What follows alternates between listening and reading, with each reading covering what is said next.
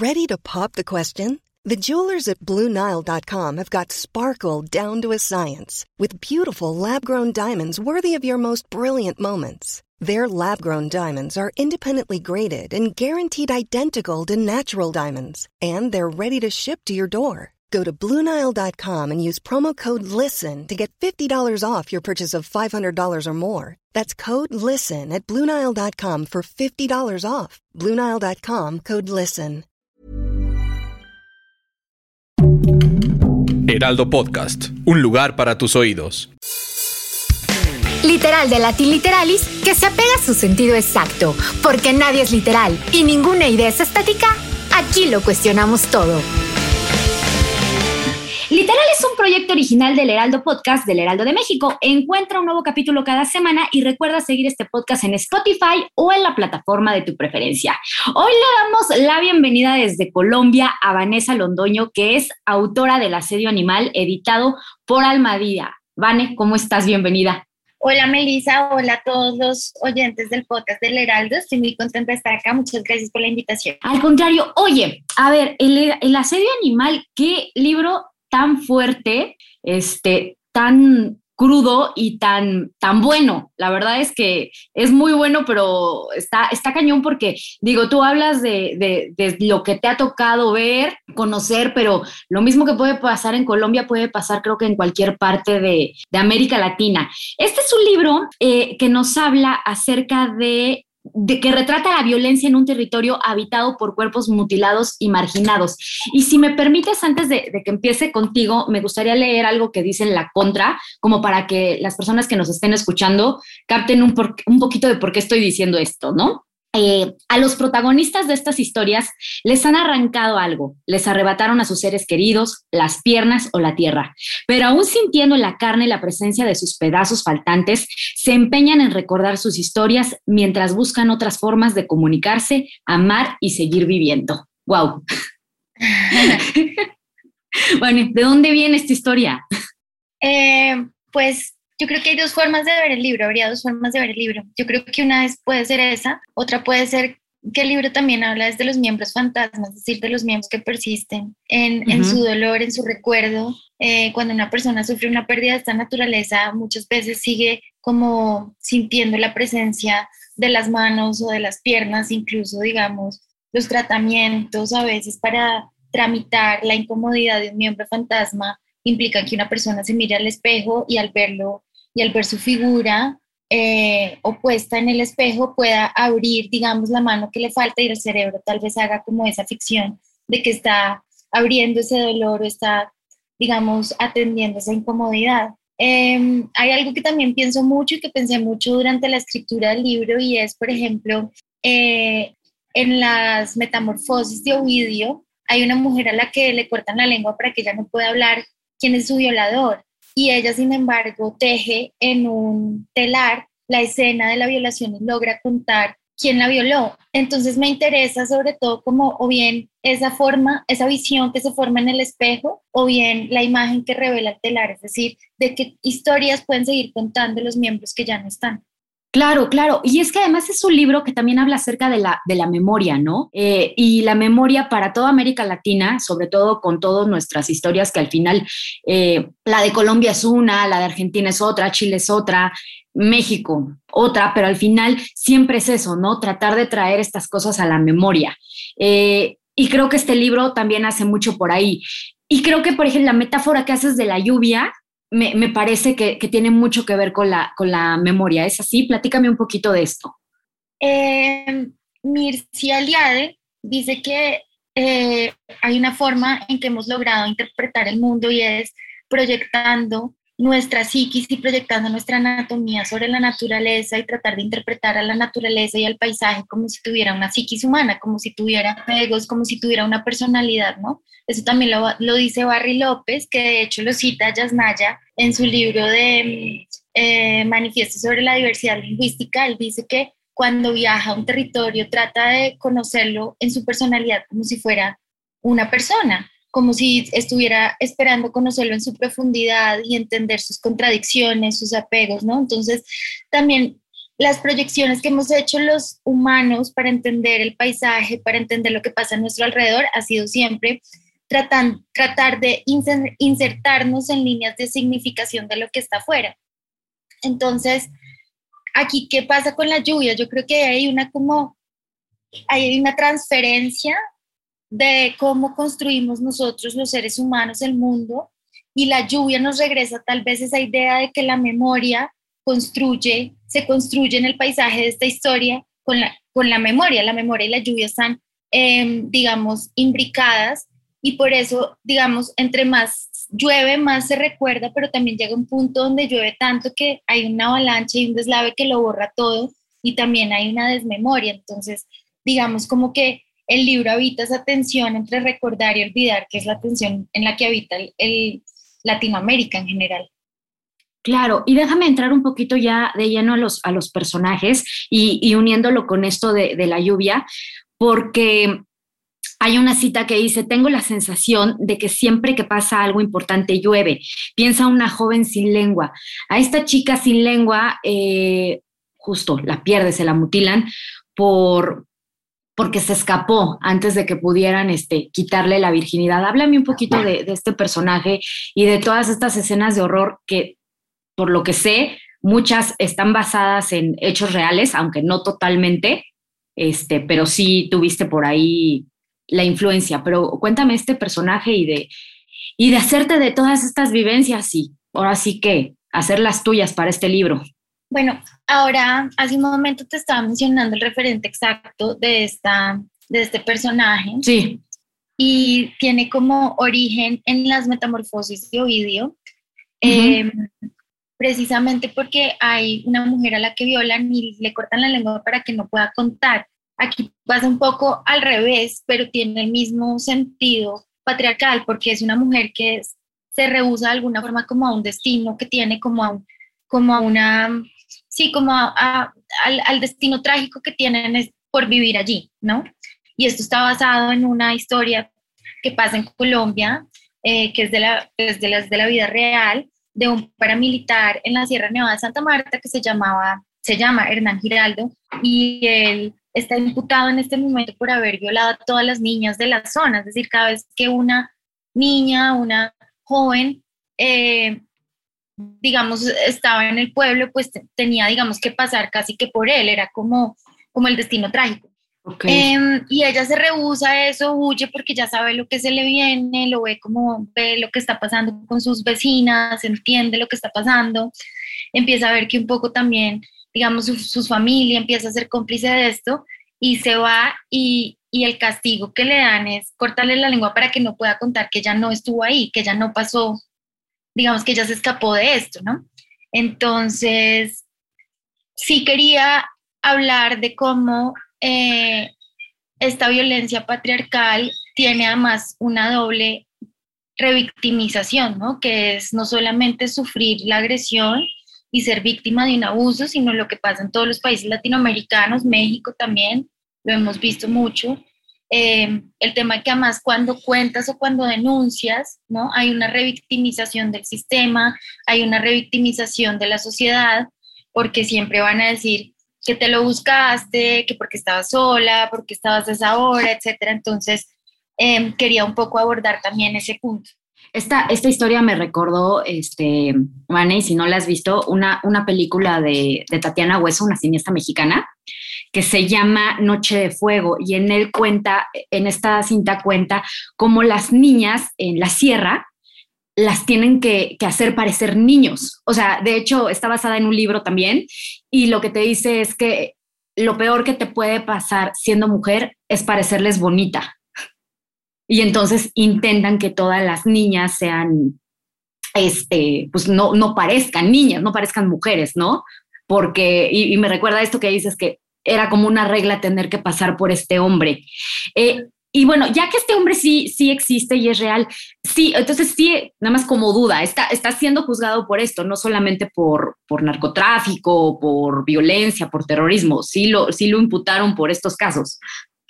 Hasta donde, hasta donde recuerdan, ya, ya le perdí el rastro porque eso, esto fue hace tiempo. Em, lo último que supe es que él había sido extraditado y lo habían juzgado ya por delitos que tienen que ver precisamente con narcotráfico y con terrorismo, creo, y regresaba a Colombia. No sé si en Colombia, no sé si en Colombia en este momento lo están juzgando, pero lo estaban juzgando para hacer em, o lo estaban investigando precisamente por estos delitos sexuales. Oigan, y siguiendo en esta línea de, usar el cuerpo em, como apropiarse de él como territorio, también pasa mucho esto, ¿no? sobre todo en las guerras, porque al final lo que se ha vivido en América Latina sí es una guerra, usas el cuerpo de la mujer como territorio y como un botín, ¿no? Es algo que, híjole, me, lastima mucho decir esto, pero que es lo usual. Y tú lo, lo reflejas en, el libro.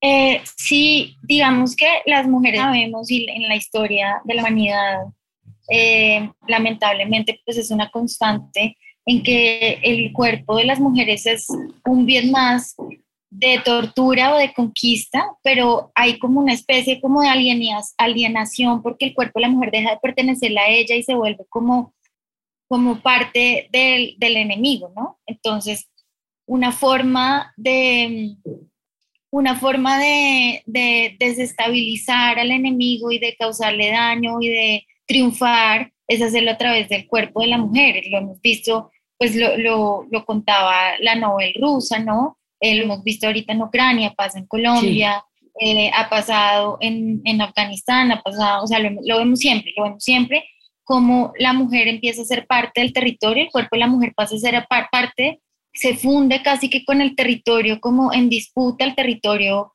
Eh, sobre el, sí, en, del territorio en disputa y simplemente pasa a ser como un botín más, tal que como lo estás diciendo. Entonces, dime.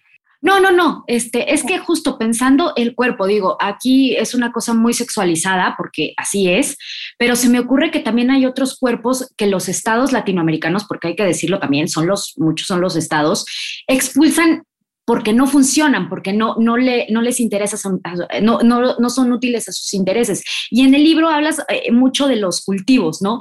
Eh, tengo entendido que Colombia tiene una movilización interna eh, altísima. Y me parece esto como de expulsar a los campesinos, a los dueños de la tierra, porque no responde a los intereses, pues obviamente neoliberales, ¿no? Y esa es otra forma también de hacerte o deshacerte de los cuerpos.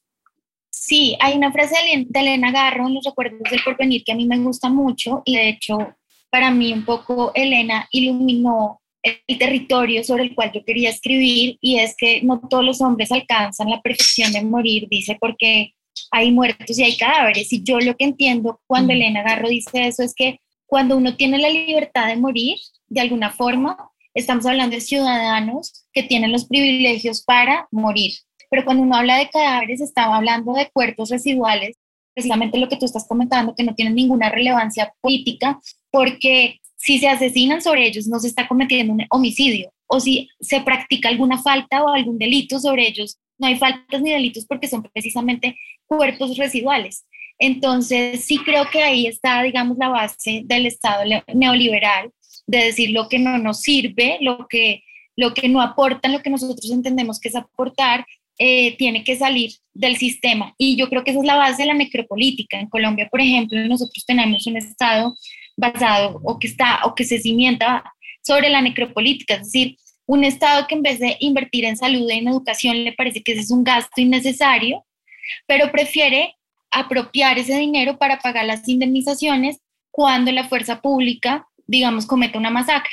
Entonces, en vez de invertir en educación o en salud, dice, no, yo prefiero tener que pagar la indemnización para que estos ciudadanos salgan de acá. Entonces, creo que sí, digamos, ese es el, ese es el experimento del modelo neoliberal que, se implantó por lo menos en Colombia. Claro, y que si no está igualito en otros países, eh, es muy parecido, o sea, no, no hay diferencia. ¿Cómo, ¿Cómo, le hiciste para entrarle, o sea, ya en la documentación? Este, porque obviamente, primero que nada, lo que mencionábamos de que muchos de estos temas, de estos casos, perdón, sucedieron, aunque no los digas tal cual, eh, pero ¿cómo le entraste ahí? También, por ejemplo, me interesa mucho el uso que haces del lenguaje, ¿no? I'm Sandra, and I'm just the professional your small business was looking for. But you didn't hire me because you didn't use LinkedIn jobs. LinkedIn has professionals you can't find anywhere else, including those who aren't actively looking for a new job but might be open to the perfect role, like me. In a given month, over 70% of LinkedIn users don't visit other leading job sites. So if you're not looking on LinkedIn, you'll miss out on great candidates like Sandra. Start hiring professionals like a professional. Post your free job on linkedin.com/people today. Hey, it's Ryan Reynolds, and I'm here with Keith, co-star of my upcoming film, If, only in theaters May 17th. Do you want to tell people the big news? All right, I'll do it. Sign up now and you'll get unlimited for $15 a month in six months of Paramount Plus Essential Plan on us. Mintmobile.com slash switch. Upfront payment of $45 equivalent to $15 per month. Unlimited over 40 gigabytes per month. Face lower speeds. Videos at 480p. Active Mint customers by 531.24 get six months of Paramount Plus Essential Plan. Auto renews after six months. Offer ends May 31st, 2024. Separate Paramount Plus registration required. Terms and conditions apply if rated PG. el, el lenguaje que, que, tienen los indígenas con el español, etcétera. Y digo, fue un libro que te tardaste un par de años en hacer, creo que cuatro o cinco, entonces sí, tiene una investigación de fondo. ¿Cómo le entraste a eso?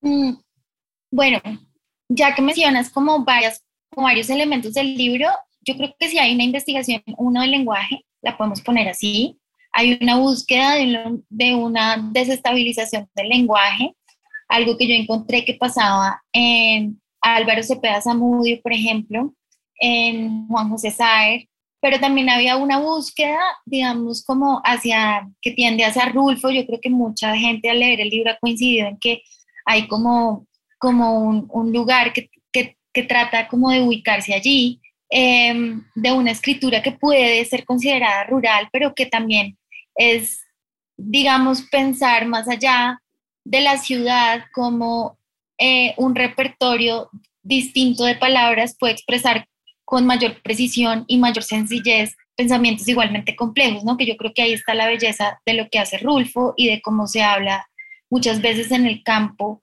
en México y en Colombia también y en otros países de Latinoamérica.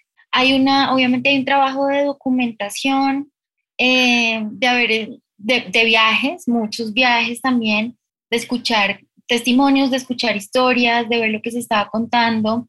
También hay un trabajo eh, de estar uniendo noticias que salían en los periódicos. Claro. Ninguna, ninguna historia es completamente real, hay fragmentos que vienen de la no ficción, lamentablemente. Eh, y también un, un, digamos, una investigación sobre testimonios de víctimas y sobre testimonios sí, sobre testimonios de víctimas principalmente. No, claro, y, y, y, se nota que está ahí la documentación. Y creo que cuando sabes esas cosas, todavía el libro se vuelve más crudo. O sea, porque si pudiéramos pensar que es ficticio, es como, ah, bueno, esta, esta Vanessa tiene una imaginación tremenda, pero... No, y no, no tan lamentablemente así, ¿no? no. Exacto, lamentablemente no. Oye, cuando tú empezaste a escribir el libro, el proceso de paz en Colombia era uno, cuando lo publicas es otro, Ajá. Ahora mismo que, que, están en un proceso de, de elección de, de, presidente bastante polémico, bastante difícil, digo, yo lo digo desde acá, desde México y lo que nos llega.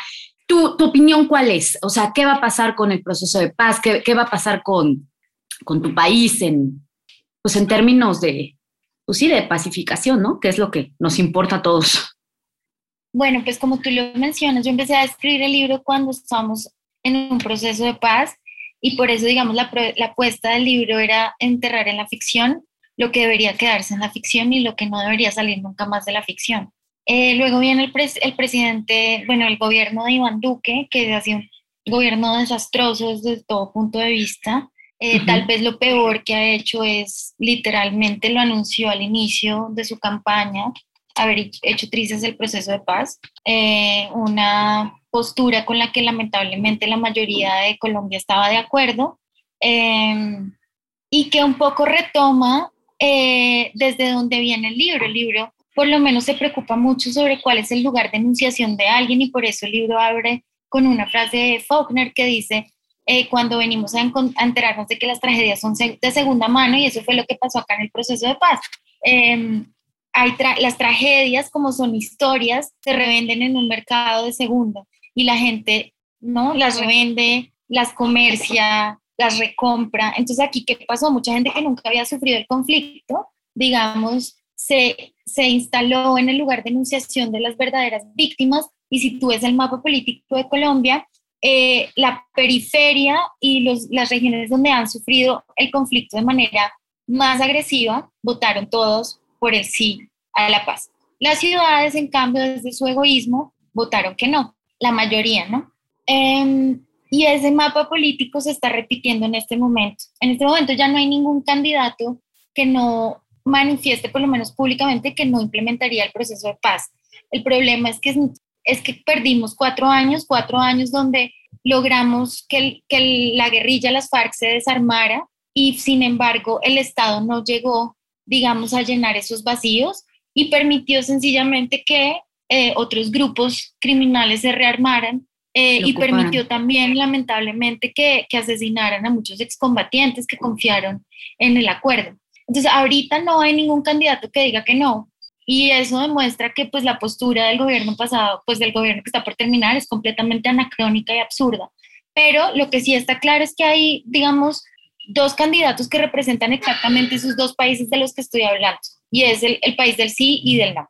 Porque en la periferia se repitió exactamente eh, el voto por Gustavo Petro, que un poco está em, concentrando toda esa insatisfacción eh, ciudadana con un país profundamente desigual y un país profundamente em, inequitativo, y un no que está principalmente en las ciudades centrales, al que pues no le importa el sufrimiento del otro porque pues piensa que hay una amenaza de comunismo, ¿no? que es lo que siempre se ha disfrazado acá. Acá nunca hemos tenido derecho a disentir, nunca hemos tenido derecho a no apoyar el statu quo porque eso automáticamente te convierte en un guerrillero o en un comunista. Entonces, en este momento que tenemos, pues un populista de derecha y de extrema derecha que se llama Rodolfo Hernández, que ha manifestado públicamente que es admirador de Hitler, que habla públicamente que las mujeres tenemos que eh, que nuestra, nuestro rol en la sociedad es criar hijos, volver a la cocina, que las mujeres no deberíamos estar en el poder eh, y que, digamos, eh, en, su, en, su, en su imagen de antisistema lo que, lo que está escondiendo es una profunda ignorancia sobre cómo funciona el Estado y sobre, cómo, y sobre la historia de Colombia. Y alrededor de él, pues han cerrado filas mm, básicamente la derecha y la extrema derecha, que en este país, pues son son una fuerza política importante. Y está Gustavo Petro y está Francia, que sobre todo el proyecto político que, pues, que a nosotros más nos interesa, ese país que representa a Francia Márquez y escuchar el lugar de enunciación de Francia Márquez. Híjole, Vane, muchísimas gracias por darnos todo este panorama. Digo, el que gane, que bueno, ya, ya, ya sabemos a quién queremos o a quién no queremos más bien, este, la va a tener muy, la va a tener muy complicada, pero bueno, o sea, como dices, al, final es volver a, este proceso. Y, ahorita volviendo a lo que, volviendo un poquito al libro y de esto que decías de Rodolfo Hernández, eh, esto, esto de las mutilaciones, por ejemplo, de repente son muchos simbolismos, ¿no? O sea, no solamente es que te corten la lengua, y lo decías al principio de nuestra conversación, es que te corten la lengua para silenciar. Te digo, es una obviedad lo que estoy diciendo, pero es más como un simbolismo, ¿no? Eh, a la que le cortan las piernas, es obvio, pues para que no pueda andar, para que no pueda ser libre, ¿no? Entonces, esto me parece mucho también lo que él dice, bueno, corto la voz de las mujeres, pues para, pues no solamente para que no esté, para que estén en la cocina, sino para que no sean una figura eh, eh, de oposición. En México, por lo menos, el feminismo es la oposición más fuerte. Entonces, de repente me parece que, que es eso, te regreso a la cocina y ya está. Claro, y ahí hay una trampa porque muchas mujeres tienen un compromiso de clase y no de género, porque no entienden la historia de las luchas feministas que permitieron que todos sus privilegios existan hoy en día. Entonces, no entienden que el lugar de la cocina es un lugar simbólico. Claro, las que más van a sufrir, obviamente, pues son las mujeres pobres que literalmente no van a poder salir de la cocina en estricto sentido.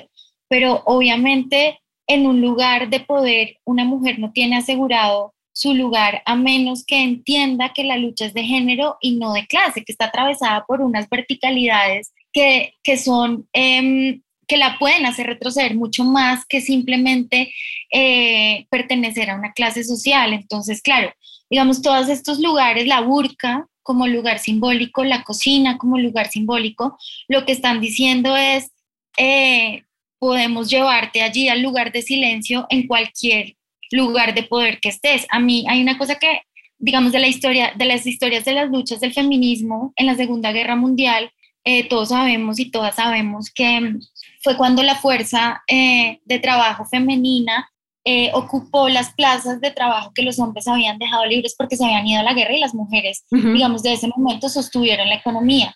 Cuando los hombres regresaron, em, pidieron de regreso esas plazas de trabajo y una lucha del feminismo para decir es que nosotras no estamos aquí por, por su ausencia un poco, sino que estamos aquí porque tenemos el derecho a trabajar.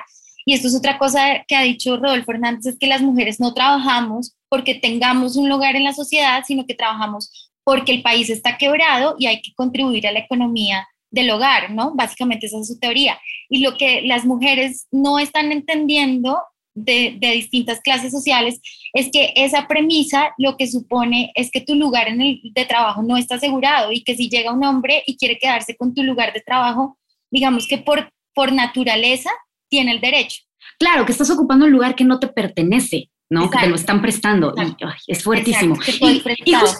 Y, justo por eso, y bueno, por todo lo que nos contabas de la situación política, me parece súper importante leer un libro como El asedio animal, porque te da un vistazo de, de, claro, a los que no nos ha tocado esa violencia, que creo que a estas alturas, o sea, que alguien se quiera hacer indiferente a, a, las violencias que se viven en América Latina, es un privilegio que muy pocos tienen y, y por eso me, me, parece esta lectura muy importante.